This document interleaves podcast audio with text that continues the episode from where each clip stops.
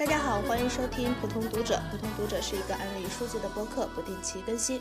我们提到的书都会列在下面的 show notes 和 Notion page 当中，呃，欢迎大家的查阅。大家好，我是唐本。大家好，我是 H。大家好，我是曼兰。大家好，我是 JS。对啊，我们我们基本上有一个月的样子 没有互相联系了，没有没有去做节目了。中途是呃 H 和曼兰做了一期，就我们四个人的话好像没有了。所以大家三月、二月、三月。都都做了什么事情吗？生活上没有什么发生改变吗？我们先来聊一下。嗯，我没什么改变，我的唯一的改变就是可能最近听书听不太进去了，比较想读纸书，这是我唯一的改变，就还蛮开心的。嗯，慢懒呢？我一个改变也不是改变吧，就是发生一件事，就是普通读者终于有主播线下见面了，就是我跟 JS。终于见到了，对我正想说那个 J S 是回国了一趟，然后正想说，那你们两个可以先聊一下你们两个的那个 面基情况。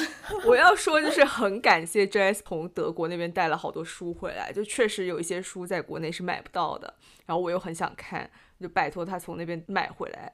然后他就说：“你只要上楼就看到桌上堆着一堆书的那个人就是我，就是靠书认出彼此。我是我是靠曼兰的声音认出来的。对，他说听到我的广普，就是带着南方口音的普通话。因为我回去之前，我想我问一下曼兰，想让想我给他带一些什么书。后来我还是很想送他一本。”我自己很喜欢的一本小说，然后但是这是一本德语小说，在我回国的时候，我知道它马上要有英文的翻译了，但是呢，它上市比我回国要晚了三天，所以就这样没有买成。于是我就去了书店去寻找其他的代替品，呃，于是就有了我们另外的那个小组，然后我在那小组中当时发了很多我到底应该买什么，然后寻求大家的建议。因为我当时很很担心的是，如果我买了一本，然后曼兰看书看这么多，万一他已经看过了，就没有太大意思嘛。呃，H 跟我说，那你就去看一下曼兰的 Goodreads 上面，他都标记了哪些。但是我觉得最搞笑的就是我去 Goodreads 上面去，确实是搜了，就是当时那个书店老板给我推荐的这些书，然后几乎可以说每一本书，我发现都是 H 自己都标注了，要么就是已经读过，要么就是想读。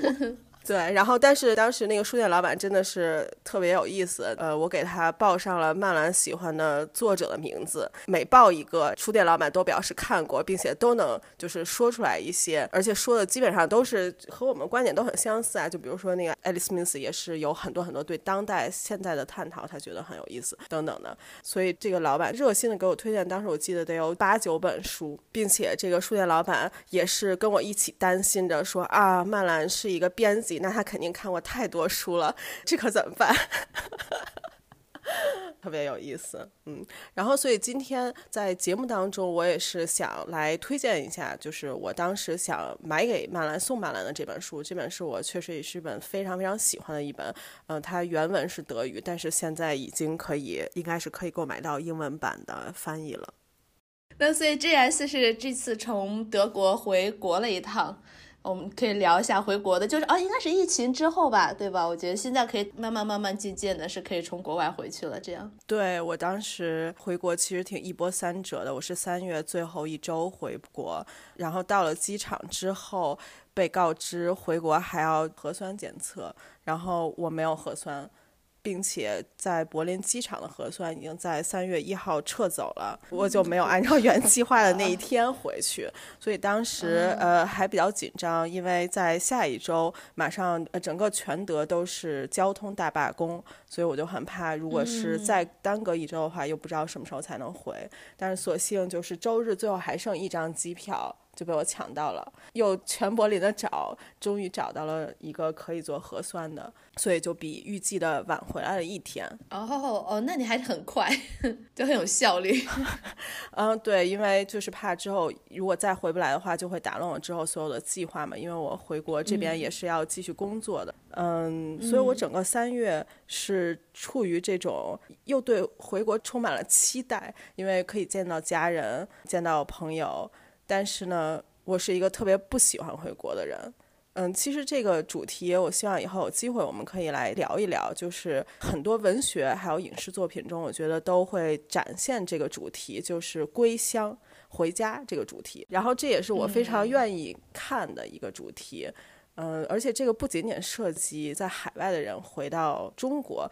也涉及在别的城市的人回到原来自己的家乡，我觉得这都是同一个类型的，应该说是，嗯嗯哦，说到这，我可能先会想到你的家乡是什么？你的家乡是哪里？对你家乡的认同是什么？就像你认同国内是你的家乡，你让我来说的，我让我回家的话，我第一想到是回多伦多，然后再回可能中国大陆。但我中国大陆的话，没有什么人了，就除了几个亲戚之外，就没有其他什么人了。嗯，从小时候认识的话，现在也没有什么联系。当时我出。出国的时候还没有什么微信啊什么之之类东西，可能就是有个 QQ，然后有个什么校校内网就这种东西，但现在也不用了，然后就再也没有他们的联系方式了。我当时还挺想，如果能和以前的同学有联系上的话，还是想联系，但问题是现在也联系不上了。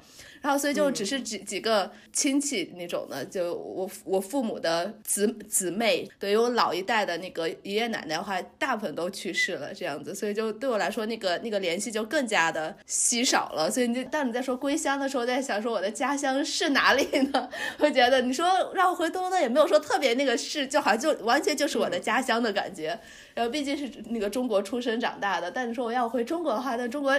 什么都没有，就是，而且我对那个文化的话，也尤其现在的这种文化的话，然后和那个整个社会的环境的话，也不是特别了解，就感觉在哪里都不是，就就是那种我们读一些那种 in between 的那那种自我感觉的那种体验的话，会更倾向于那种对我来说更强烈一些。家乡是哪里？我觉得也是也是一个可以展开聊的一个话题，在聊归乡的主题的时候，嗯。啊，对啊，我觉得唐梅你说这个非常一语中的，就是这个整个这个主题的一个核心思想嘛，其实就是谈论归属感和认同感的。这个家乡的确不一定是你出生，甚至也不一定是你长大的地方。嗯，我觉得尤其是在现在这个社会，呃，几乎可以说很少有人还会在自己的家乡一辈子在那块儿长大、工作、去世。所谓的现代性，呃，每一个人的流动性都要远远的大于。过去，比如十八、十九世纪，呃，那么。在这种情况下，它一个很大的主题，这是很多很多文学也都涉及的一个主题，就是这个归属。你在哪里能找到你的归属感？那在哪里能能够认同？无论是它的文化还是环境。当时我去那个书店挑书，那个书店的老板给我有很多的推荐，但是呢，这个书店老板安利的这些书中，我自己个人觉得有些 很有意思，所以我就在读这些书中就涉及刚才唐本说的这种这本书名字我现在忘了，但是我觉得很有意思的一件事，他是一个。个海外的二代还是三代，呃，是台湾人。他可以说跟中国或者说跟台湾没有什么密切的联系。他是一个地理学家，还是一个类似于这样的一个背景。然后，所以呢，他就在长大了之后，他依然想到台湾寻找一些东西，寻找一些和他的一些 connection。哎，是那本书吗？是那个什么 Forest Something？对对对对对，就是什么什么 fore 没错没错啊，对对对对对，哇，我我很不喜欢那本，对我我有读过，我不喜欢那本书，对我读过。我读了一点，然后我没有读下去。我觉得哦，这个非常哇，这个视角很有意思。他是作为就你说的话，他是作为二二三代的，对，他其实是带有一种西方的那种 otherness，有的对，没错。但同时，他是又是 at least 他祖上是那个台湾人，对，然后他要回去找一些东西。对，他要是他他爷爷奶奶本来是移移民到加拿大之后又回到那个台湾去了，这样子。他爷爷奶奶好像在台湾，他小时候好像去了台湾。那么几次被他父母带着，然后他后来就一直也没有回去那种。对，因为我觉得这种写作让我觉得很有意思，就是刚刚唐本说那个，就是嗯，不是都批评那个西方人写东方是带着这种将东方那个。异域化呃眼光来看待的，呃，但是我个人也觉得像是类似于这样的写作，包括他们本身的这个动机，也是有这样的一种动机存在的，就是他不会把这个东方的文化当成是和我相关的一个东西。我觉得还是有的，他会更复杂，他会两个都有，他又会觉得哦，这个是我，这是我的根。但同时，他又是一个带着西方人的视角，因为他毕竟和那个文化离着太远太远了，就是太遥远。然后他就会带着一种那种西方人的视角去，而且这种寻根，这种就是我是从哪里来的，然后寻找家谱，在西方也是非常强的一个观念。所以他这个点不一定是完完全全受到中国那种的影响，然后他对他也是从西方文化里面，你要知道你从哪里来，尤其在美国或者在加拿大这种移民。城市比较多的话，你确实要知道你自己是从哪里来，这种话语在这边，所以它也是在这种的文化下面成长，所以它是非常复杂的。所以从这个方面来看的话，是一个很有意思的现象。但对于书本身来说的话，我自己不是很喜欢，可以这样说。啊，我还在把它，我还在准备要把它读完，完。说不定下下一期我们可以聊一下。好，然后最最后我最后我说一句那个。我三月份的时候，就因为也没有读什么书，所以这期我就来主持。然后我是三月份的时候去了一次波士顿。波士顿的时候，我呢在这个开会当中抽时间去了一次他波士顿的那 public library，它也较有名的一个 public library，是有一个老的那个 building 嘛，特别的富丽堂皇的一个古色古香的一个一个那个 building，然后去参观，然后参参观了之后，它的新的那个 public library 是在它 building 的后面，都是连在一起的。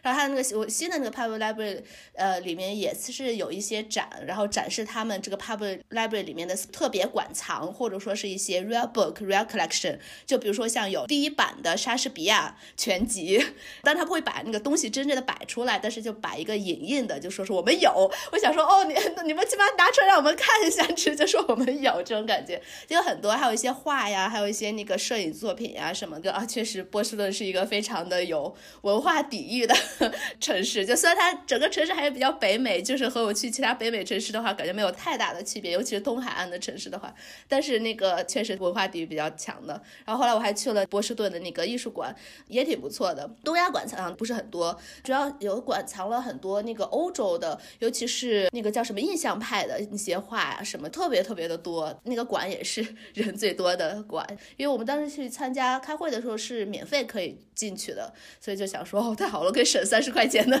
三十刀的那个票，所以我感觉借此机会要去一下这样子啊。那我们现在就开始开始说一下。三月份大家都读了什么书吧？还是从 H 开始先说吧。哦，好，那我就先来给大家推荐一个儿童文学，嗯，这应该算是一个 middle grade，它的名字叫做《From the Mixed Up Files of Mrs. Basil E. Frank Weiler》，很长的一个名字，作者是 E. L. Konisberg。刚刚查了一下豆瓣，这本书有中文翻译，中文叫做《天使雕像》，作者的中文翻译叫做科尼斯伯格。译者是郑清荣，我们的女主角呢是克劳迪娅，她是一个十二岁的女孩，她有两个兄弟，但是却是唯一一个需要做家务的人。他的零用钱也比不上两个兄弟，他认为这非常不公平，所以他就想给父母上一课，他就决定离家出走，让家人意识到他的重要性。克劳迪亚深知自己不是那种可以一气之下离家出走的孩子，他不仅仅要出逃，他需要一个目的地，需要去一个地方。他经过深思熟虑了之后，决定前往纽约的大都会博物馆。他们家是住在附近的一个州，不在纽约。他都计划了很久，攒钱、规划路线，考虑如何在博物馆里面度过夜晚。他还邀请了他弟弟 Jamie 一起前往，因为 Jamie 比较小气，所以他觉得他肯定比较有钱。Jamie 很容易被说服，于是他们就两个人一起坐火车前往了博物馆。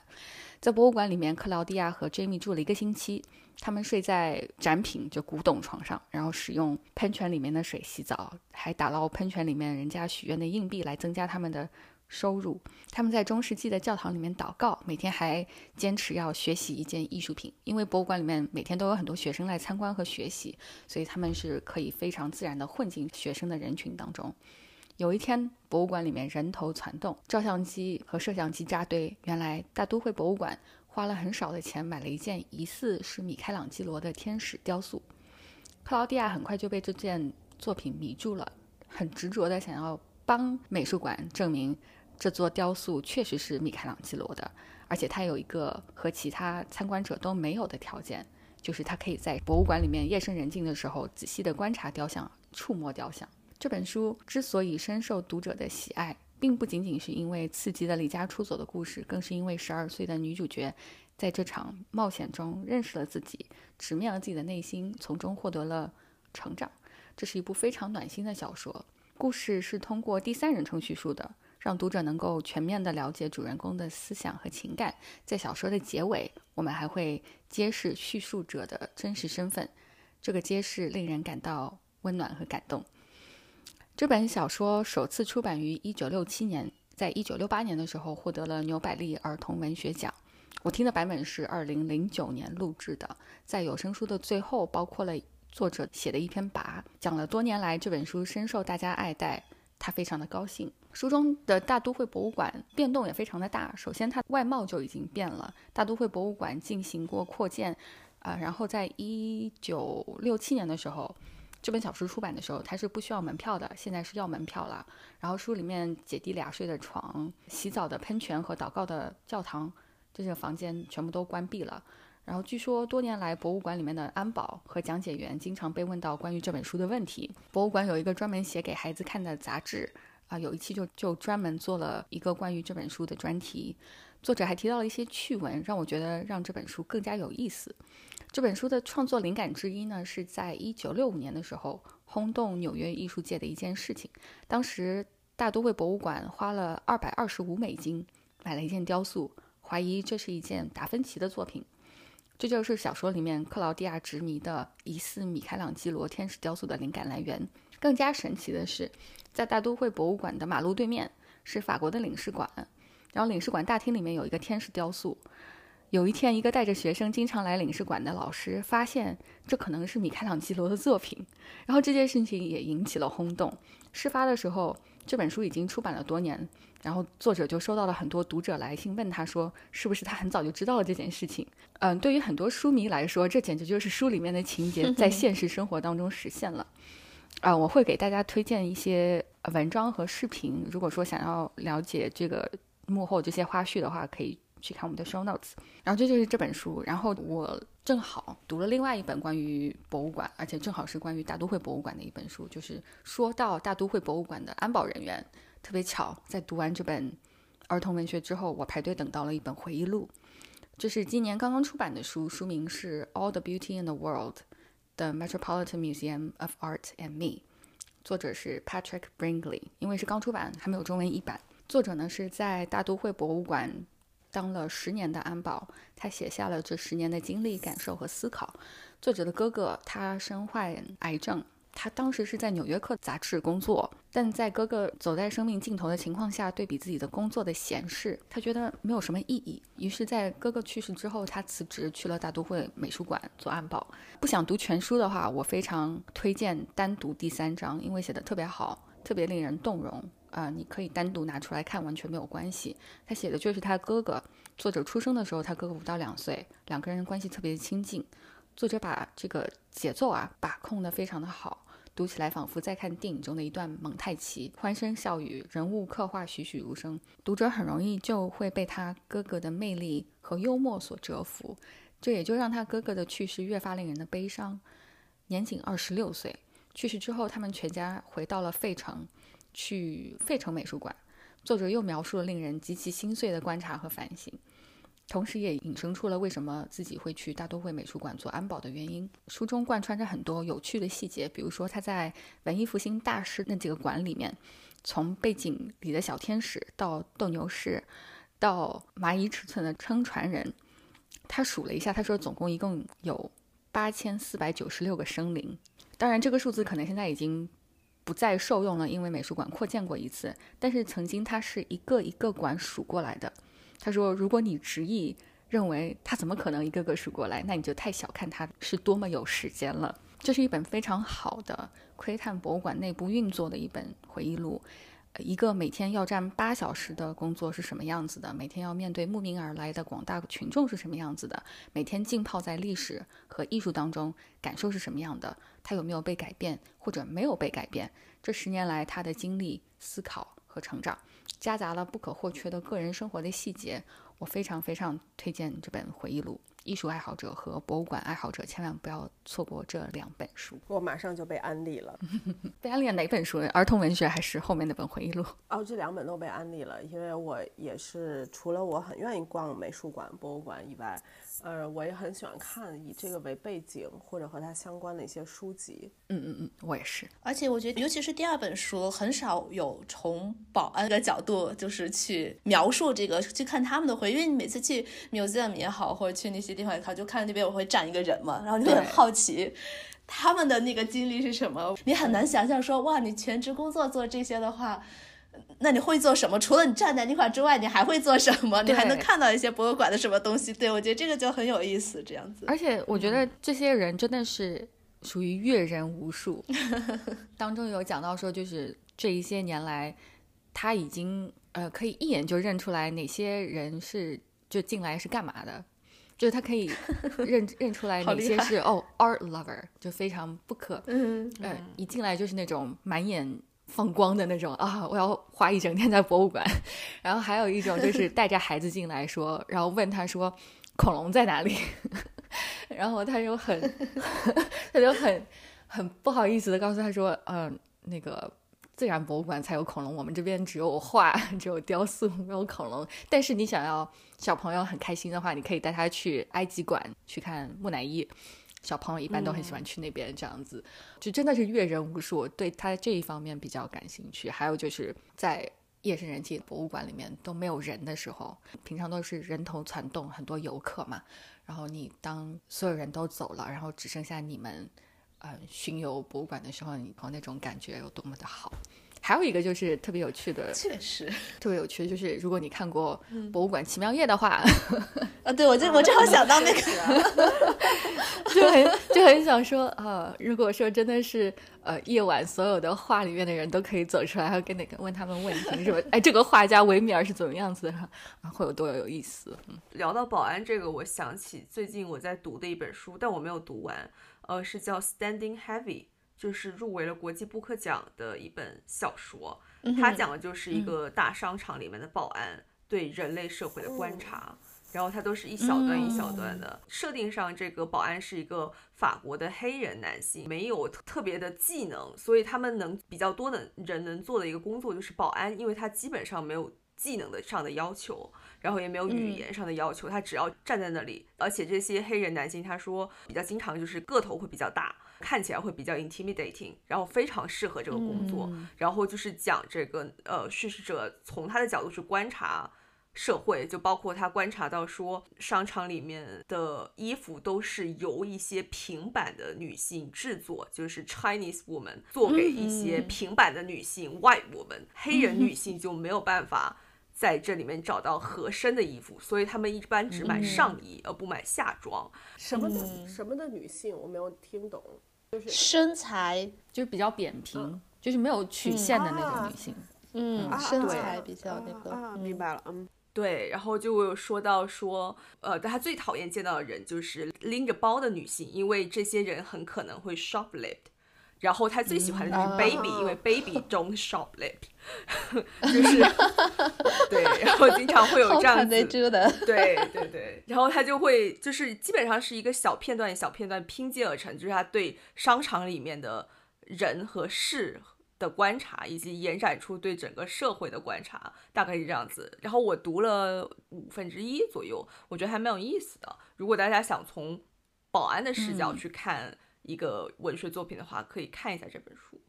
嗯。嗯，对，而且这个作者他本身是拍电影出身的，呃我印象中，包括他写作也可以哦看出来，像一个快镜头切到下一个镜头，就是那种一个一个社会的那种那种片段集合起来的一本书，就特别有那种镜头拍摄的感觉。嗯，嗯，好想看啊！考虑要不要买一本来看一下。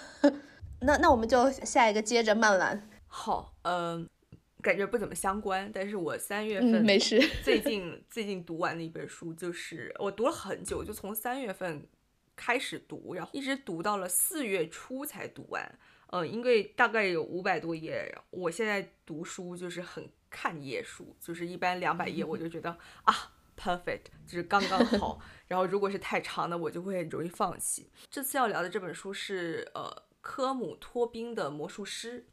哦我应该是很早以前读过他的另外一本书《布鲁克林》，但是当时没有什么特别的感受。呃，这次读《魔术师》就深深触动了我。他跟托宾的另外一本作品《大师》一样，都是通过虚构小说来为一个文学大师立传。大师写的是亨利·詹姆斯，而这本《魔术师》写的是托马斯曼。这个小说是从十九世纪末二十世纪初，就从这个这个时间德国边缘小城吕贝克拉开帷幕。这个书聚焦的并不是托马斯曼这个文学大师他的创作，当然书中也有提到托马斯曼如何根据自己的家庭创作了他的第一本书《布登伯洛克一家》。呃，又是如何在意大利偶遇一个美少年，然后写出了《死于威尼斯》。嗯，但是这本书其实聚焦的更多还是托马斯曼的家庭生活，包括这个书名“魔术师”，其实就是他的子女为他起的一个绰号。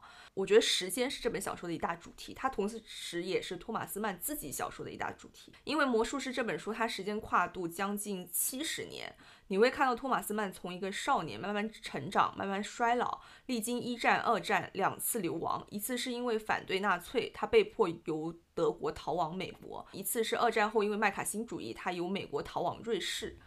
托宾他由托马斯曼他的个人生活延展出一首动荡的史诗。我觉得他的笔触非常的凝练含蓄，毫无闲笔。读的时候会让我想起之前看那个桑德顿怀尔德的《Our Town》我们的小镇这部戏剧，就是那种由文字的准确完美传递出时间的流逝那种感觉。小说它其实写的也是一个人如何在乱世中生存。就看到托马斯曼他屡次搬家、数度流亡，他依然非常执着于他的那一方书桌、那间书房。我觉得好笑，但是同时也被深深触动。就是这种对日常生活的笃定，就是生活的基石。就一旦崩塌，他的自我可能是崩塌。尤其触动我的是书中的一次次死亡。就到亲友纷纷逝去，到了书的最后，曼说他到了这个年纪，必须引号对着鬼魂衡量自身。另外特别打动我的一句话是，小说里面基本不谈及托马斯曼非常具体的创作，但是在一次争吵中，托宾借着托马斯曼的口说出了一句话，就是说作家必须要想象大衣上的扣子。就我觉得可以说是对这本书文字的精准概括。如果是单纯为一个文学大师立传，或者说为任何一个人立传，都会有很多很多种写法，有很多很多的材料。如何去梳理这些材料？如何去处理这个虚构跟真实的联系？托宾他作为一个小说家，他。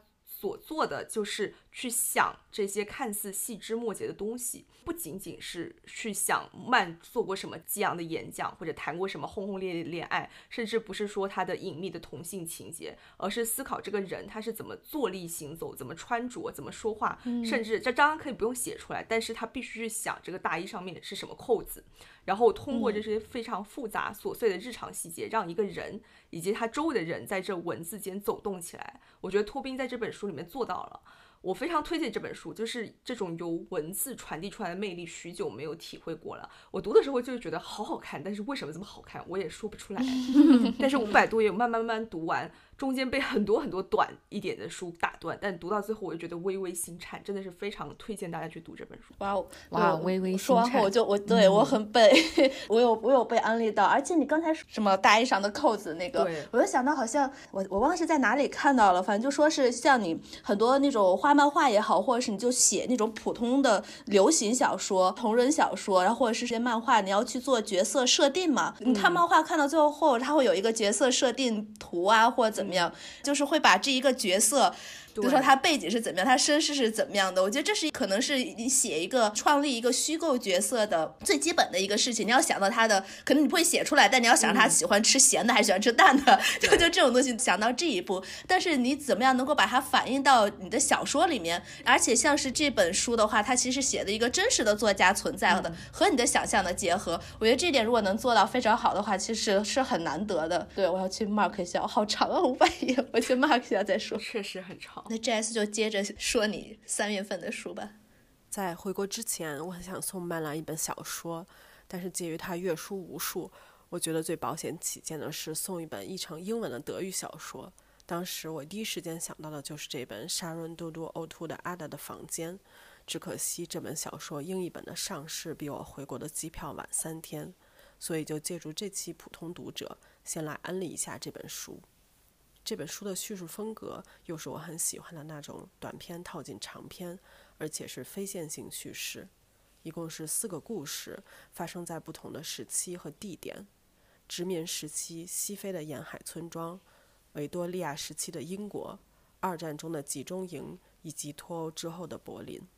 每个故事中的女主都叫做阿达。这些故事在某些章节是完全交织在一起的。就仿佛这四个同名的女性共同分享同一段人生似的，但在另一些章节，则是每个人单独成长。作者对小说有很多精心的编排，比如相比每个故事中的女主使用同一个名字，男主则是同一个名称不同语言的变体。十五世纪，阿达遇到的葡萄牙的殖民者吉列姆；十九世纪中，阿达的老公英国人威廉，以及二十世纪和二十一世纪的德国人威廉。再比如，担任书中的中心人物和叙述者的不是人，而是一个个无生命的物体。在二十一世纪，故事的背景被设置在脱欧之后，加纳的移民来自英国的阿达。在柏林苦苦寻找住房。这一集的讲述者不是别人，而是一本旅行护照。尽管故事的主题并不轻松，涉及殖民、种族、性别、阶层等不同的矛盾和歧视，但作者文风温暖而幽默。书中的人物，无论是引号的施施害者还是受害者，都有着丰满的性格。更加厉害的是，他创造了一种语言。不必重述歧视性故事或者对话，从而表现处处受困的事实，就像不必细致描述强奸细节来引起读者的共情和思考。作为一位出生在英国的作家，沙润在大学期间才来到德国学习，第一部长篇小说却使用德语来进行创作。不过，他用这本小说来致敬维吉尼亚·伍尔夫，不仅书名。阿达的房间在暗示伍尔夫一间自己的房间。他书中的这位叫阿达的穿梭在四个不同世纪的主角，也让人想起沃尔夫笔下的奥兰多。他不仅有沃尔夫驰骋的想象和幽默感，而且将故事搬到了一个更大的世界舞台上。你刚才说这个后，我就可能因为是四个 I 的，然后四个 time period，然后让我有一个既视感。我总觉得我好像。看过类似的故事，但我想不起来是什么故事。还有就是你说通过呃以一个物体的叙述方式来讲这个故事，也让我觉得非常非常的这个既视感。但是我又想不起来，可能是不是有点像那个就是法国很早时期那个新小说那种感觉？应该是从欧洲那一派留下来一些就是文学作品的写作方式，但是我就想不起来是什么。如果大家有有这想法，应该有。我觉得我们是不是之前有讨论过，有有聊到过？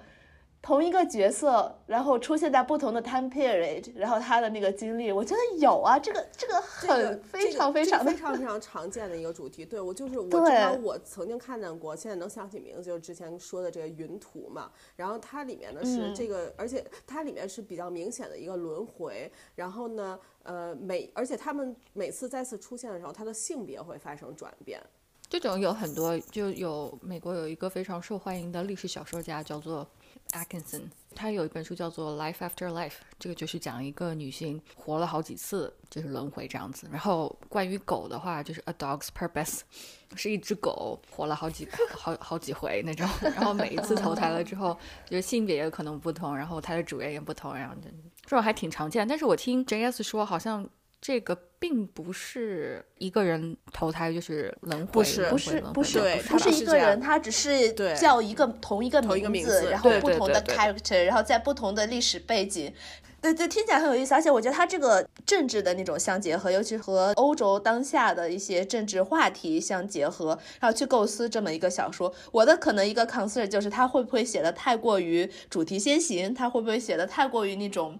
政治就是倾向比较强的那种，我可能会想去稍微看一下这本书，看他是怎么写。哦，这个感觉你完全不会有，因为我觉得他的这个每一个故事写的，就像刚刚说大衣上扣子似的，他完全都是用很细节的、很生活化的东西展现出来。当然，这只是他的第一本书了，但是在我看来，这他甚至开创了一种很新的来写，以就是所谓的这种呃政治写作的一种方式。嗯，就是在我看来，他写的是非常非常文学化的。我非常好奇，就是 Jess 刚刚提到说他会用其他的语言去表述过去用于歧视的那些语言。就我嗯很期待读到这本书，它的译本是怎么去处理这个问题。坐等这本书的英译本，我可以拿到手后，我要看一下这个方面。我来说一个，就是感受一下。呃，我觉得他的一个主要的方式是他不直接去写。这些所谓的这种歧视与被歧视，或者说这种力量的不均衡、权力的不均衡，它其实探讨的是这样一种关系。但是呢，并不一定是你要把具体这个人对另外一个人说了什么、做了什么，比如说怎么歧视他、怎么打了他、怎么虐待了他，你并不一定要把这个写出来，对吧？它有不同的手法。但是我这里就随便举一个例子，比如说一种方式就是用平行的比喻，那个让我印象很深刻，就是他在讲在集中营里面的那个艾达的时候，那你可以想想他的当时的处境是非常无助的这样一个状况，而且是知道自己可能要死亡，或者是无处可逃，但是每天还要给这些其他的男性囚犯来提供这个性上面的服务，对吧？但是呢，最主要他想体现这位主角他所身处的这个环境的时候，并不是通过别人怎么打骂他或者怎么囚禁了他来去说，而是他描述了这个在他屋子中的一只苍蝇，然后他很细节的讲述了关于这个苍蝇在这个屋子中乱飞，或者是发出的声音，或者怎样怎样，然后最后这个苍蝇如何被拍死。读者你肯定能够知道，这是在。隐喻着这个主角，但是呢，对这个苍蝇，他能写的非常的细致，所以让你对这个苍蝇产生了一种共情，所以你就知道，哦，这位这个主角他的遭遇和这个是一样的，或者说他的处境和这个是一样的，是这样的一种手法。我明白了。好，然后轮到你自己。好，那我就接着往下说。对，呃，我三月份因为也是没有读什么书，而且都是读之前大家读过的书，所以我的只是简单的来说一下。我三月份读到的最喜欢的一本书，就是上一期 GS 提到过的那个系列的第一本《My Name Is Lucy Barton》。上一期 GS 说的是这个系列的第三本，对吧？对，哦，William。嗯，哦，对，哦，William。我是从第一本开始读，读完之后我也很想去读后面的几本。呃，我就先说一下第一本。就是上期那个 J.S 也有说提到过，说这是一个描述普通人的生活，又可以让读者觉得普通美国中年女性的这个生活，我会 care 她，而且他这个作者会写的会非常的厉害的这么一一个故事。这个系列第一本 My Name Is Lucy Burton 的话，对我来说有三点，我觉得是非常有意思的。第一个就是书里面对孤独的描写。呃，Lucy 她这个女主角成长在美国中西部的大农村。小说里面，她是把这个孤独和玉米地，就那个 美国中西部的这玉米地，它是联系在一起的，非常非常的。有画面感，它不光是那个视觉的画面感，它甚至会让你有一种嗅觉和听觉上的嗅觉，你可以想象到，就是有玉米地的那个味道，来，还有那个听觉，就比如说有一个非常细小的一点是，呃，写 Lucy 小的时候，他会说他的那个心碎的这个声音和玉米。成长的这个声音是一样的，他会把这个就是来类比，别人会跟他说玉米成长的没有这个声音，其实就是在否定他心碎，就小孩子你没有心碎的这个声音，就我觉得是很很有意思的这种联系。然后还有就是整个小说的结尾的部分，视觉呢又回到了开阔的玉米地，然后是一片呃非常空旷的玉米地，然后夕阳西下，非常非常的美，然后以这么样的一个场景来结束这个故事。所以我觉得就孤独和玉米地，或者说他整个这个小孩子他成长的这个。过程这个环境非常的非常 abuse 的这个一个环境，然后和这个玉米地联系起来是非常的美的一个写法。第二点呢是关于母女关系、家庭阴影的这种描写。五十年代末六十年代初，大概这个时候，呃，成长起来的。好，当时他们家非常非常穷，就那个时候其实大家都不富，但是他家也是，他家是穷上加穷，非常的穷。第一个是幼年的贫困，然后加上幼年的孤独，以及来自家人的漠视，他们家人的这个关系也非常的奇怪。这整个一个这种童年创伤，一直追随着 Lucy 这个角色到他长大，到他自己有孩子结婚。而且他对于这种创伤的描写呢，没有说好像他发生了很多暴力事件或者其他的什么事件，而是全部是这种日常的细小的这些东西，细小的这些家庭矛盾也好，他细小的那种感受到的孤独啊、贫穷也好，来自外人的白眼呀也好的，就这些细小的东西去腐蚀一个非常敏感的孩子这种心灵，可能会对于其他那种大型的创伤，让读者来说觉得更加的好像渗透到你的心灵或渗透到你的身体里面的创伤。我觉得他描写的。也是非常好的，呃，而且就是这种关 家庭关系，我不知道为什么，还有这个母女关系，会让我觉得非常的东亚，可能是这种大家都比较漠视啊，大家都没有特别多的肢体或者是语言上的说 I love you，或者说肢体上的接触啊，或者怎么样。最后一点呢，就是这个小说里面。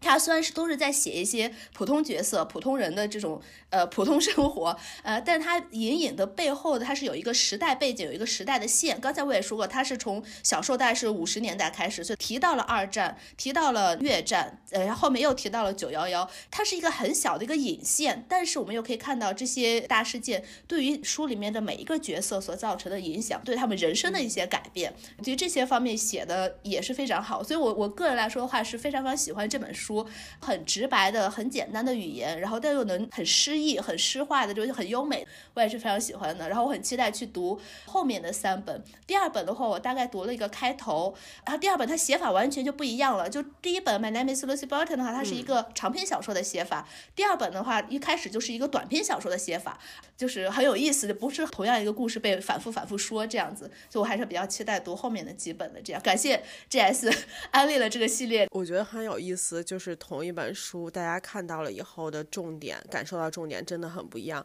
当然，这本书我看到现在已经过去了有一段时间了，但是我。完全忘记这种强烈的孤独感。虽然我知道他的人物笔下绝大多数都带有这种感觉，因为关系都是比较冷漠的这样子嘛。当时我记得当时读绝对没有这么强烈的像唐门所感受到这个，但是我确实感受到的他写的这个母女关系，就是我觉得是这作者特别擅长的一种处理人与人之间的这个关系这种微妙的细节的东西。他不是说一种非黑即白的，要么漠视就完全漠视。要么我爱的你怎么怎样，他不是这样一种，就是如果没记错的话，就这本书里他一直在加引号的指责他的妈妈说你从来没有对我说过你爱我，从来没有用过爱这个词。但是在 Lucy 生病生了一场大病的时候，他母亲却从他的家乡赶来。但是呢，又一个转折，他的赶来不是说他母亲想来，是 Lucy 的老公付了钱让他妈妈来。对，然后但是又一个转折是他在这个医院，我忘了住了几天几夜，他的母亲就。待在他的屋子里面，没有床，不睡在床上，就坐在椅子上面。是，所以你就搞不清这个到底是爱还是不爱。所以我就觉得这种就很东亚，你不觉得吗？这种爱恨母女的这种爱恨关系，而且 Lucy 的他妈也是，他想要得到他妈的爱，想要去证明，但同时他又指责他母亲，他又没有说我和你切断联系这样子。对对，所以就就这种爱恨交织，我觉得非常东亚。而且他在医院里面的时候叫他妈妈的时候，一直叫 mommy。嗯，对对对，非常儿时的一种女孩子，然后对母亲的那一种期待，她的认可，然后就是那种非常需要爱、很缺爱的那一种感觉，然后在内心自己对母亲的那种否认和想要得到她的爱，全部都体现在这个 “mommy” 这个称呼上面。对，没错。他对他母亲的这个称呼，到第三部，呃，他母亲不在身边了，他遇见人生重大事件的时候，他还会不由自主的吐出“妈咪”这样呼唤出来，对。对，但是我觉得尽管如此，就算这个关系他是有毒的，但是他依然和他母亲能够交流，我觉得这也很神奇。而且他和他母亲那个交流写的最有趣的是，他的交流成功是建立在他们吐槽别的人，吐槽他们的邻居。对 对，或者就是说一些别人的八卦上面的时候，他们的话说的最多。对，如果说自己事情的时候，就就不说。然后他。打电话去的时候，他妈也不会跟他说，他说要费钱，我不我不接你电话，就这种。对，对我对我来说就感觉很东亚的那种母女关系。我当时还想了半天，哦，你是一个美国作家，你在写美国的母女关系，为什么作为一个东亚人成长的人来说这么感同身受？好啊，那接下来就还是 H。好，推荐第二本书是一本非虚构，的名字叫做《Monster She Wrote》，作者是 Lisa Kroger 和。Melanie R. Anderson，这本书似乎也没有中文译版。然后这个，说实话，这本书没什么好说的，我很难把它介绍的令人想读。我觉得，因为可能要聊这本书的时候，就会报作者和报书名。我先提前给大家道个歉，不用担心做笔记，我会都写到 show notes 里面的。但是我就觉得，我觉得这本书的目标群体就是那些已经喜欢恐怖、哥特、超自然小说的那些读者，或者是想要发掘、发现更多女性恐怖小说作家的读者。你可能已经非常熟悉史蒂芬金或者是 H.P. Lovecraft，但是奇怪，除了人尽皆知的玛丽雪莱之外，还有其他的女性作家的作品可以读吗？就你可以把这本书当做一个词典来读，这本书一共分了七个部分，分别介绍了四十一位女性作家，从十七世纪开始，一直到当今活跃在文坛上面的作者。好，预警，我下面开始要报菜名了。书里面有大家非常熟悉的写《Frankenstein》的玛丽雪莱，也有写纯真年代闻名的伊迪丝·华顿，还有写宠儿的托尼·莫里森，有写蝴蝶梦的达芙妮·杜莫里埃，还有写邪巫的雪莉·杰克逊。还有一些当代的小说家，而且是我们节目当中提到过的作家，比如说 Helen Oyeyemi，她的两本书《White is for Witching》和《Snow Boy Bird》不仅在这本书中被提到，在我们节目当中，曼兰也都介绍过这两本书。比如说大家都非常熟悉的安吉拉·卡特，在书中也有详细的介绍。还有就是，还是我们家曼兰的心头好，萨拉·沃特斯榜上也有名。他不仅有写维多利亚时期的女童恋情，还写过哥特小说，比如说他的第二本小说《灵气》（Affinity） 和《小小陌生人》呃，《The Little Stranger》。最后，我在节目当中提到过的苏珊·希尔，我推荐过她的《The Man in the Picture》似乎没有中文版，但是她最出名的小说《黑衣女人》是有中文版的，大家也可以拿来阅读。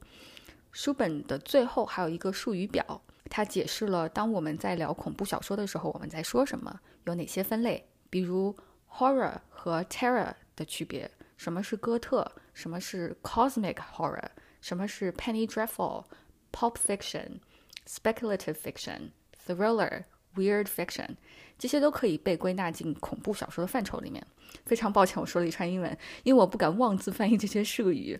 我很想读到这本书的中文译本，这样的话我就可以知道这些类型小说的确切中文翻译。这本书的局限性其实是很大的，因为它仅仅介绍了英国和美国，呃，两国的女作家，就是英语界的呃女性小说家。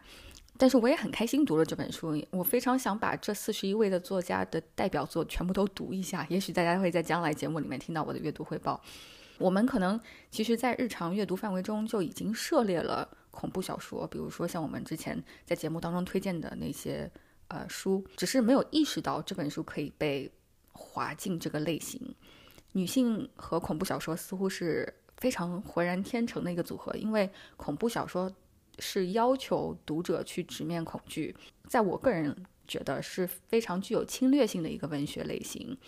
而女性有史以来是一直被限制，但又不断的在突破限制。对男性来说，也是一个非常具有侵略性的群体。所以，女性写恐怖小说，仿佛就是在对世界说：既然你们这么怕我们写作，那我们就写点鬼故事来吓吓你们。虽然是玩笑话，但是女性确实在这个领域做出了非常多的贡献。当今的恐怖小说界的大咖也经常提到、承认和赞美女性小说家们的作品对他们产生的影响。总而言之，这本书完全是做到了突出女性作家的才华的目的。我也被安利了三十多位鲜有耳闻的作家，非常推荐有相关兴趣的读者阅读。对这个，我我想我想说一句，就是我当时去搜了一下这个书，我觉得首先被吸引的就是封面。这封面非常的好看，我非常不喜欢这个封面。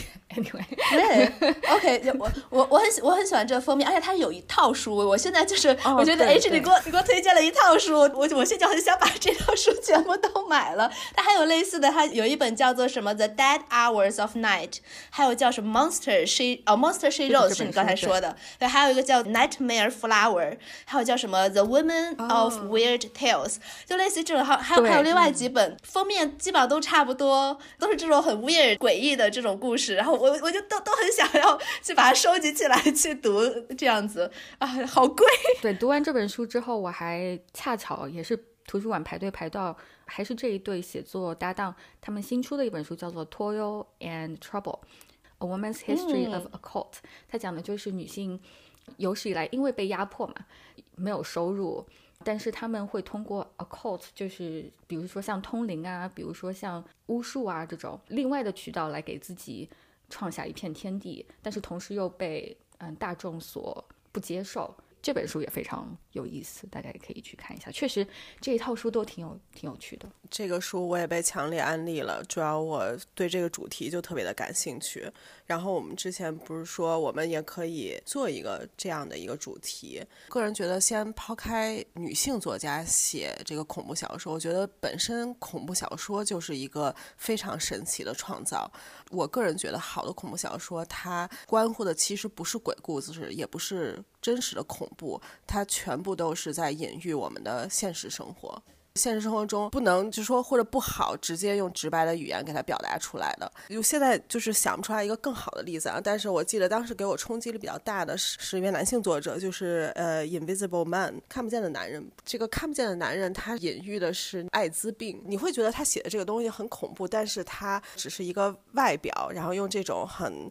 不过这个也许我们应该在讲恐怖小说我再说就好了。就是我只是想表达一下我对这个主题本身觉得很有意思，然后再加上如果它都是讲的是女性作家的话，就就更好了。我好奇的是这本书它的写法是说每一个作家出现，他给你介绍一下这个作家的做生平啊，然后作品之类的，还是说他会把这些作家出现的作品中常见的一些主题呃联系起来，然后做一个有点像文学分析那样的去写？呃，不是文学分析，它是更偏向于，就是说，真的就像一个词典一样，就是这个作家，然后他的生平是什么样子，然后他的那个写作的 motif 是什么。大多数表表现的是一个什么样的主题？非常非常推荐，必须要读的这个作家的作品是什么？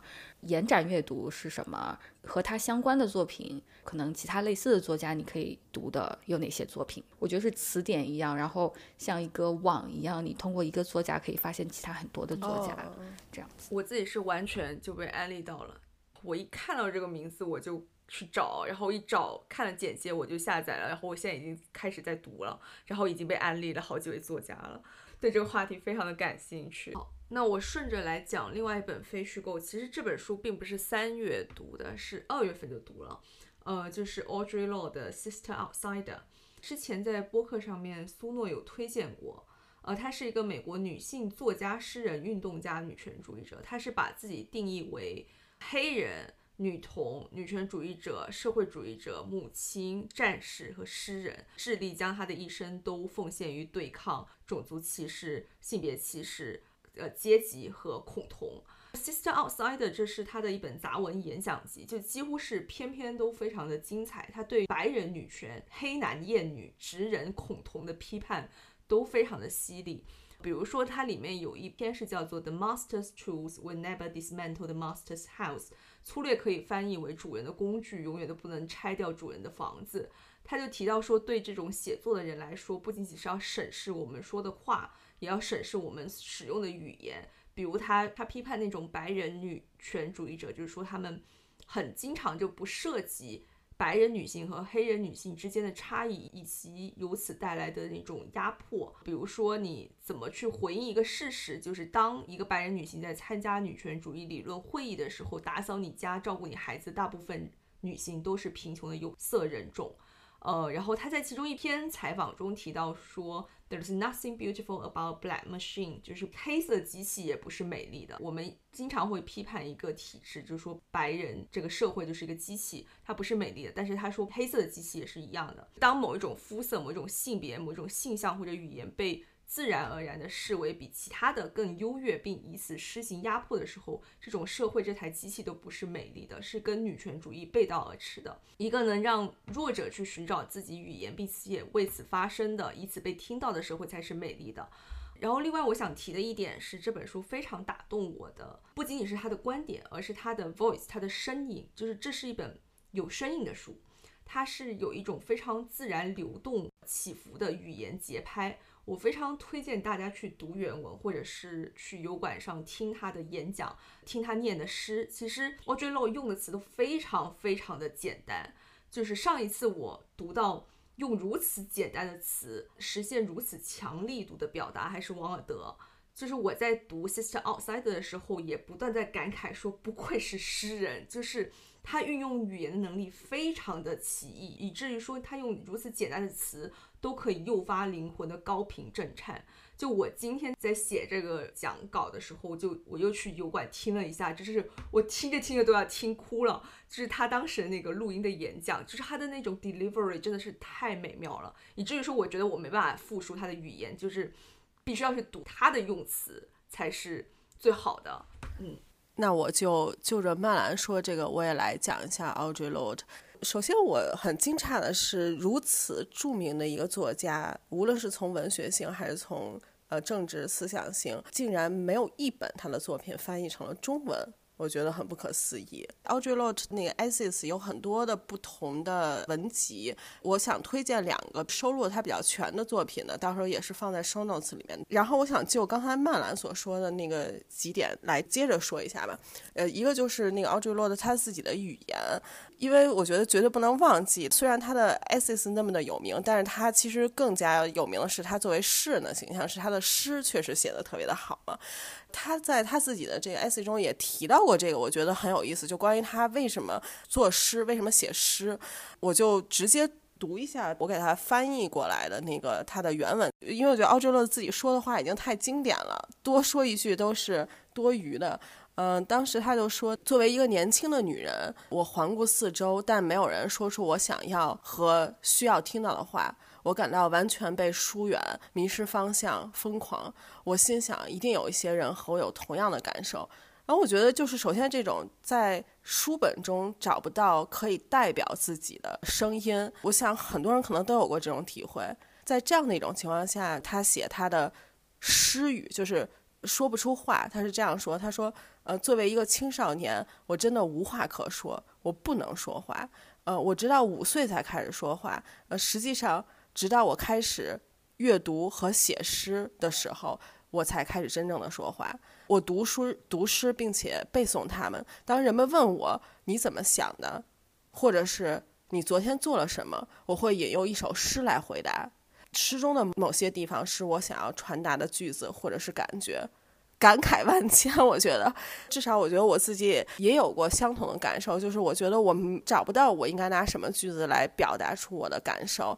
当然，我没有奥哲勒的这种才华，能够用诗来表达。但是，我觉得当人被逼急了，你没有办法用语言来表达的时候，然后他就会用诗这种东西表达，我就觉得非常非常的厉害。然后。经常他会强调她是女性，她是黑人，她是同性恋，她是六十年代参加六十年代各种各样的运动，然后她的作品可以说八十年代九十她变成了一个 icons 的这样的一个人物。但是我觉得她的文字在今天来看依然是非常非常的具有与时俱进的，就非常有有现代性的。嗯，比如说是这样一段，他说：“牢记某些事实，呃，黑人女同性恋。”不是不讲政治的，在这个国家，我们已经参与了每一场民权斗争。黑人女同性恋不是对黑人家庭的威胁，我们中许多人有自己的家庭。我们不是白人，我们也不是一种疾病，我们只是爱女人的女人。但这并不意味着我们要在诺斯兰大道的一条小巷里去劫持你们的女儿们，也不意味着我们要扑向你，只不过是因为我们赞美了你的衣服。并不意味着我们只考虑性，就像你只考虑性一样，就是 这些话都可以拿出来甩，就拿拿出来拿出来吵架用，对，拿出来吵架用。然后，呃，当然这也是在这个 racism 下面一个很嗯很被关注的一个主题，就是将你的肤色，将我们这种黑白呃等等的这个 people of color，把它变得可见。因为经常会听到白人说这样一句话：“哦，在我眼中你根本不是有色人种，或者你在我眼中不是 Chinese。”但是这个其实是非常有问题的，因为你看不到这个肤色的话，你就看不到我们这些 POC 所经历的这些被歧视的东西。所以那个 Audre Lorde 就呃七十年代后面这样一句话，他说六十年代的时候我们会说这样一句话：说他不是黑人，就 He's not black, He's your brother。呃，但是呢，Audre Lorde 说什么呢？他说。我是黑人女同性恋，I'm your sister。啊，所以我就觉得这些东西到了现在依然不过时，就依然其实可以进行这些讨论。为什么 Audre Lorde 一直特别标榜自己是女人、是黑人、是同性恋、战士、诗人，然后还有母亲吧，不同的 identities，他会把它并列在一起。是我在他的 essay 中，我觉得对此有过一些呃反思，就是嗯。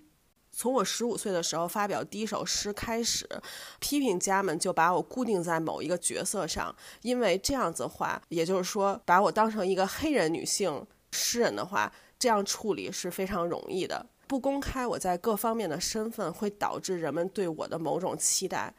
我并不想再为此服务。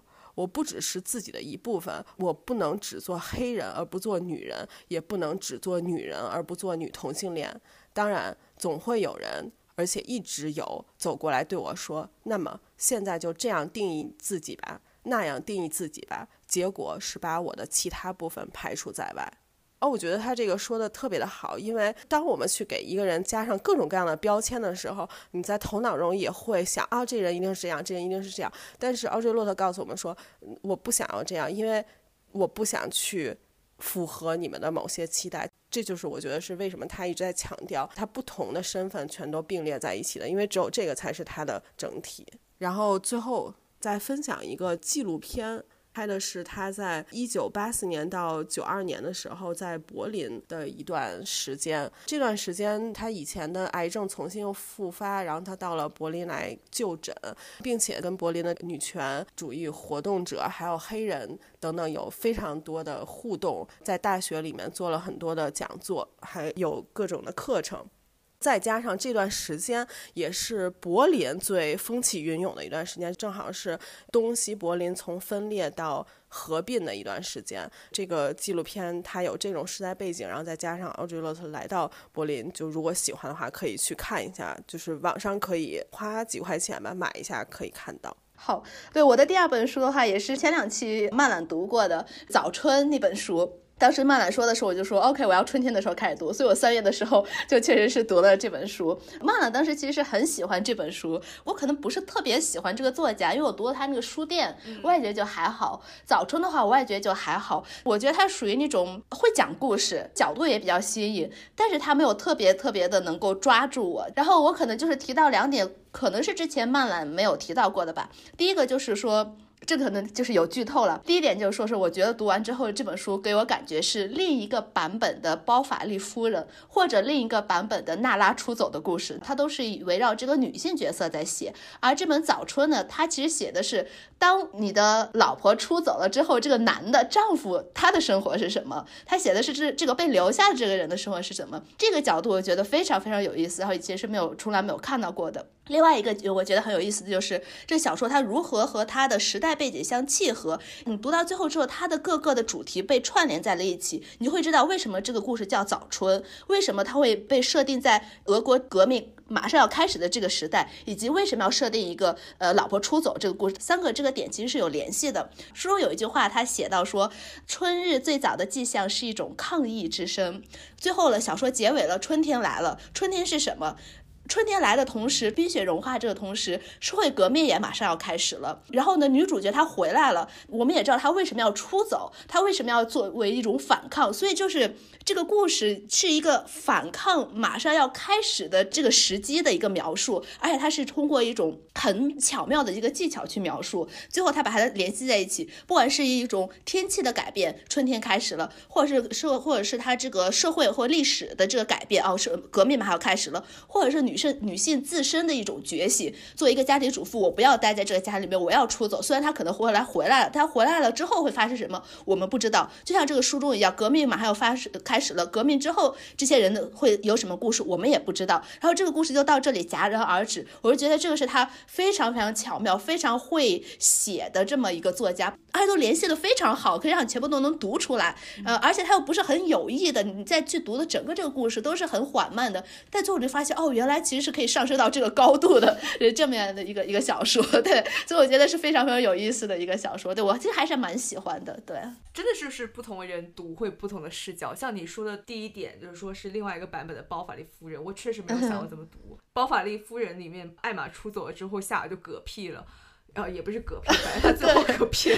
对，而且而且而且，你不觉得夏尔也是和这个 Frank 很像的一个角色，就很无聊的一个男的，对不对？对，所以我就想到了鲍瓦利夫人。很尴尬，就是在一个生活中就是一个非常 out of place 的这么一个存在，就完全可以理解为什么人家要出走。对，而而且他还试图，他其实是个好人，可以这样说，他不坏，但是他很无聊，他很没意思，这么一个一个人。对，OK，那又回来的最后 最后一本书 H，好，最后给大家推荐一本，呃，还是非虚构，是一本回忆录，叫做《A Bookshop in Berlin: The Rediscovered Memoir of One Woman's Harrowing Escape from the Nazis》。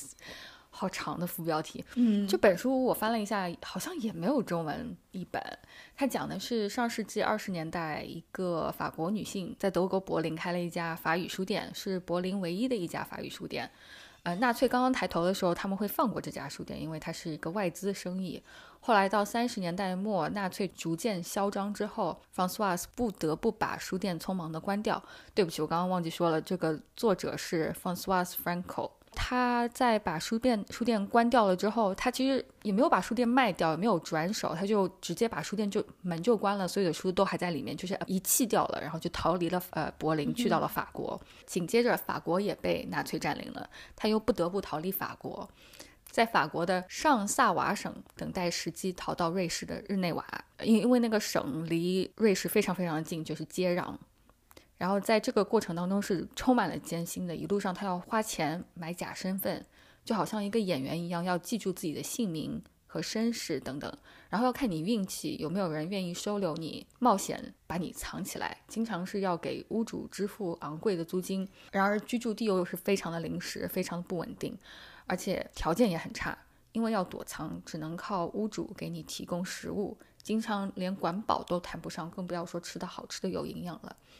Francois 他是已经算比较幸运的了。他在身在法国的时候呢，还有朋友可以给他寄点钱，他还可以找律师寻求帮助。他第一次偷渡被抓，就在监狱里面被关了一阵子，然后幸好他第二次偷渡到了日内瓦，成功获得了自由。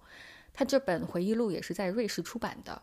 然后在阅读这本书的时候，我们经常，我个人是经常会带入除了作者之外的人，就是那些收藏他的普通群众。一开始。是他认识的朋友，后来是他朋友的朋友，再后来是他要花钱请人帮他联络。离家越远，他的关系自然就越少，自己保全生命的本能就逐渐变成了他人的交易，变成了一种生意。落井下石这种事情我是不会去做的，但是我似乎也能理解当时那些人的动机。收留你，我是冒了生命危险，我又不知道你是敌是友，我自己也过得很不是很好。你不帮我的话，我又为什么要帮你呢？对我触动比较大的一点是，一开始收留他的那个朋友和他朋友的朋友，如果是我遇到了一个受到政治压迫的人，我会冒着自己的生命危险去帮助他吗？所以我特别钦佩那一些在历史的洪流当中还能够站在正义一边的普通人。作者他也是一个普通人，他既不是战士，又不是间谍，他只不过是一个书商。仅仅因为他是犹太人，就要被流离失所。作为读者，可以感受到作者身上的坚韧和勇气的品质。从他一个人的经历折射出犹太人作为一个群体、一个身份、一个宗教信仰被攻击的遭遇。他在逃离纳粹的过程当中面临各种挑战，但是他从来都没有放弃过，始终保持着希望和勇气。作为读者，我们可以再考虑一下迫使他流离失所的纳粹，思考一下那些不受监督的、不被挑战的权利。呃，在我看的英文版里面，莫迪亚诺。给这本书写了一个序，然后从这个序中得知，书的原名叫做《No Place to Lay One's Head》。作为一本二战时期犹太女性逃离柏林的回忆录，我觉得原名是个更加合适的题目，尤其是在读过作者的经历之后，逃避生命的危险的时候的那种委屈和仓皇。这个版本的书名是《柏林书店》，其实我不太喜欢这个书名，我觉得非常误导读者，容易以为是一个小说。其实我一开始读这本书的时候，就真的是以为是个小说，然后后来看到后面不对，哎，然后再去查一下才知道这是一本非虚构。然后虽然这本书的可读性非常的强，在不知道的情况下，真的是完全会以为是一本小说，就像我一样。但是知道这本书是一本非虚构的情况下，你再去读，阅读这个行为就有更加深刻的意义。尽管目前还没有中文翻译，如果有能力去读英文，或者说有能力去读法语原文的听众，这本书还是非常值得大家去读一下的。嗯，我想想起另外一本书，也是也是讲这个二战集中营的，然后也是女性的，但我个人没有读过，只是我非常想读这本书，它叫做《续命》，它讲的是纳粹灭绝集中营中唯一女子乐队幸存者的口述史，它是一个乐队的，呃，是历史上的一个女性乐队，然后是在集中营中这么一个呃回忆录。嗯，大家感兴趣的话可以去读一下，这个是有中文版。好，嗯，我最后来讲一本，是一本诗集，呃，书名叫做《Why God Is a Woman》，然后作者是 Neil Andrews。我。两年两三年前就非常想读这本书，是在 Jane Campbell 在他某一个视频里面推荐过，但是因为这个书名简直是集合了简中的所有违禁词和敏感词，所以你是别说买到了，就是搜都搜不到。呃，所以我就这次拜托 j e s s。德国帮我搜索，然后带回了国，我终于读到了，真的是非常感谢。呃，这个诗集它其实讲的是一个男孩的故事，他被流放于自己的故乡这个岛屿之外，然后在叙述中，他回忆起他自己的故乡，就感叹说：为什么上帝是女人？他故乡就是这个作者虚构的一座岛屿，在这个岛上，女人是统治者，男人是第二性。男人被教导要温顺、美丽、持家。书中岛上的男性会在青春期长出翅膀，所以岛外的人会觉得这些男孩都是天使。但问题是，上帝是女人，所有的律法、制度、神话都在告诉他们说，上帝是女人，你们是第二性，你们是次等的。男孩们长出翅膀，他们也不是为了飞翔，而是呃被当做女性择偶的标准。就是书中屡屡会提到 size does matter。如果一个男孩的翅膀不够大，他会被歧视，他会被嘲笑，他是嫁不出去引号。然后他们就要用各种各样的手术去增大他的翅膀。这个手术不仅非常昂贵，而且要维持一生，甚至最后还会有很大的后遗症等等等等。然后我读的时候非常深刻的一个感触就是，文学是属于弱者的，或者说世俗意义上的弱者、失败者。因为当性别关系被颠覆以后，书中那种占据强权的女性角色就显得非常异常模糊、呆板。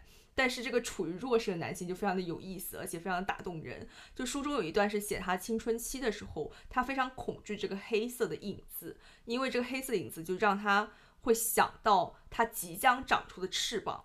然后，当某一天夜里，他的背后真的是长出了黑色的羽毛，他形容说是宛如刀尖刺穿背脊，黑影一片一片占据我的身体。至此以后，男孩等待就是刀尖的一生，就等待着随处可能出现的物化、骚扰、打压和暴力。他就说，这是自此之后，我就知道这是成为男人的感受。自此之后，无论我做什么、说什么、祈祷什么，都无法让我自己这个存在感到安全。然后在读这个书的时候，我想起那个一个我之前应该在播客上面提过的法国电影，叫做《男人要自爱》，它也是一个颠覆性别的世界。这本书籍中，这个 Neil Andrews 也是用这种魔幻现实的笔法描述了一个，就是你读的时候会不很熟悉，但是又是一个陌生的世界，就以这种性别颠覆的方式来讽刺现实的荒诞以及第二性成长的艰难。我觉得它稍微直白了一些，但是。很有意思，就包括很多细节，你翻转过来，包括这些男的走在路上就会被 cat calling，就是会被调戏，就说啊，你这个你这个大腿真好看呢，就是多露出来让我看看呢，就类似这种细节还是非常的有意思的。嗯，我想问一下，这本书到底是诗歌还是小说？标榜的是诗歌，但我是把它当小说读的，因为我没有看出它诗在哪。我一个非常粗浅的理解就是，起码现代诗它也要分行断句之类，但是它不是，它就是嗯，像一个短短一个一个 chapter 连起来的小说。嗯，一五年出版的。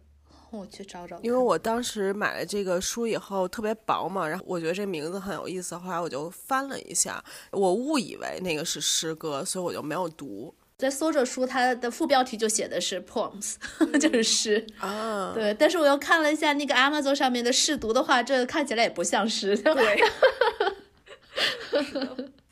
OK，啊，我可以买一本这个看看。我在最后讲一个。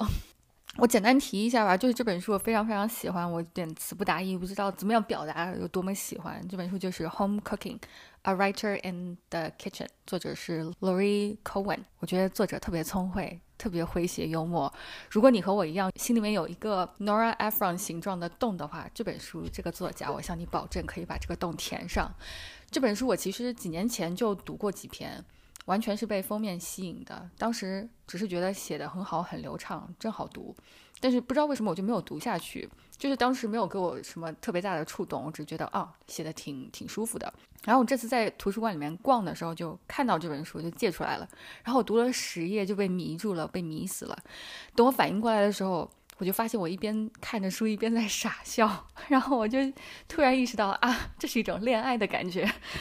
你会读到他就是描述他自己鞋盒一样大小的纽约的公寓，厨房只有巴掌那么大，厨房小到他洗锅洗碗必须要拿到浴缸里面，就这样的一间公寓，他也常常招待客人，他特别热爱做饭，特别热爱招待朋友们，但是同时他也很向往一个人独处，碰到晚上一个人的时候，他就会先去买几个茄子，买几颗红椒，然后回到家把外套一扔，打开灶炉。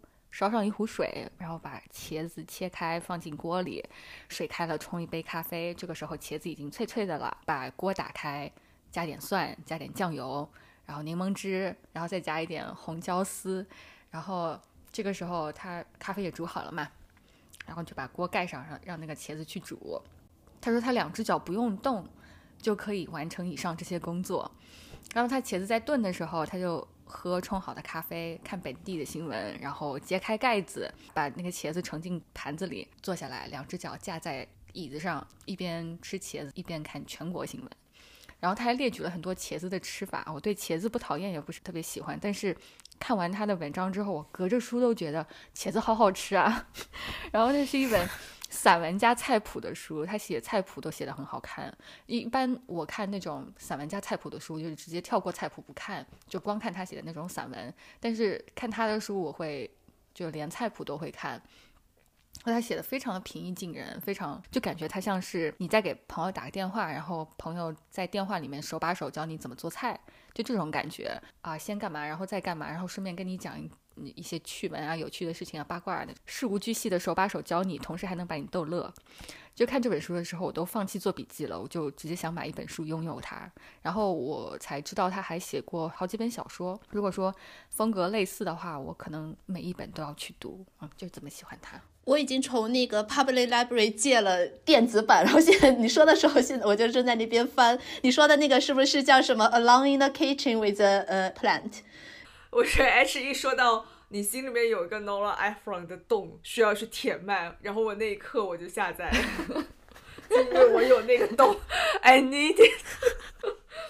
呃，我刚才听 H 在介绍这本书的时候，他特别的强烈的让我想起了唐本的博客。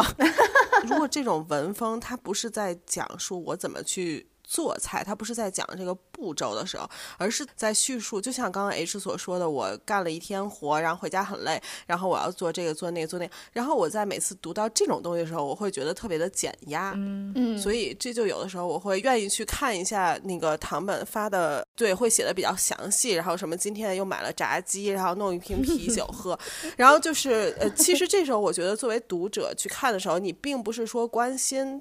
这个人物，我也不是想窥探他的生活，而是你就看了这个以后，你就会觉得哦，不知道为什么就特别减压。我也是很喜欢看别人，就是就可能我都不认识那个人，但对，但我偶尔会点到他的一个博客，然后就看他的日常，我觉得哦，好有意思。那你可能只是看到这个人的一个切片，对对，这样都可以。我不需要认识你所有的东西，我不需要知道你所有东西，但是就这样子叙述日常，确实。而且这个日常最好就是做饭和吃饭相关，其他的我觉得也不会觉得那么的治愈。觉得这个是呃最最能表达日常的一种东西，然后对，然后如果要是说到那个菜谱的话，我最喜欢看的是全都是视频。就如果教做菜，我曾经买过呃一年的那个呃 master class，它的那个课程，本来是要看别的的，但是那个 master class 上面有 N 多的特别有名的明星厨师。当时我把他疯狂安利一大堆人，这个 master class，我看了那个东西，我也觉得特别减压。我看那个，甚至后来就不是说我要去学做饭，呃，而是我吃饭的时候我会看，就是你会觉得他们在做饭的时候的那种从容不迫。让我觉得哇，就是感觉很好背，然后不像我自己做饭的时候，哦，有时候忙的手忙脚乱，然后这个忘了下，那个忘了弄，对，然后他那个就是非常的有条理，然后一看啊，就是那么一步一步一步，然后最后做出一个特别好看的菜，我就觉得感觉很好。刚才 Jess 说到那个，我就。忽然明白了为什么拍个人日常生活的那个 vlog，呃，这么流行，为什么大家都喜欢看减压啊？啊，对，为什么我就不知道为什么 看这个东西这么减压？我觉得可能就是减压吧。对，不知道。所以，所以希望大家能听我们的节目，也可以得到一个减压的过程。大家不要想说是一定要读完这些书，其实就听听随便聊一聊，能够忽然给给你一些 inspiring 的话，觉得哦，说不定我想读这本书，其实就可以了。对，随便听听就行了。最后呢，是在上上一期节目呃当中，呃我们在聊为什么要读女性作家的时候，向听众呃征集了自己阅读女性作家的经验，好，我们也收到了一些 email 和大家的故事。好，这期呢我们就会把一位听众的邮件放在 show notes 里面，然后如果大家感兴趣的话，可以去点击链链接阅读一下，或是去了解一下其他人的故事是什么样的。哦，对对对，我最后还想说一个事情，我不记得我有没有说过，就是如果我说过就算了。就是呃，唐本之前不是特别喜欢那个林马的那本书叫《Bliss Montage》吗？然后他要引进到中文了，是周佳明翻译的。然后这个哦，周佳宁对，然后这个编辑当时在朋友圈说这个事情的时候，我就我就说哇，就竟然竟然就是这个书我们播客上面聊了，然后他们的编辑告诉我说，就是听我们播客知道了这本书，然后再去签的。哇，太好了！对，我想起这个事情，就是大家可能在减压同时能收获一些被安利的书，然后居然还能促成它的被引进，就真的。啊，好棒，真好，真好，对，太好了，对，嗯，好，对，谢，谢谢，谢谢那个玛告诉我们这个好消息。我也不知道想说什么。OK，以上就是我们这期三月份呃大家都读过的什么书。那么我们四月份争取也读一些能够遇到自己喜欢的书，读一些更多好的书。那我们四月份再见，拜拜，拜拜，拜拜，拜拜。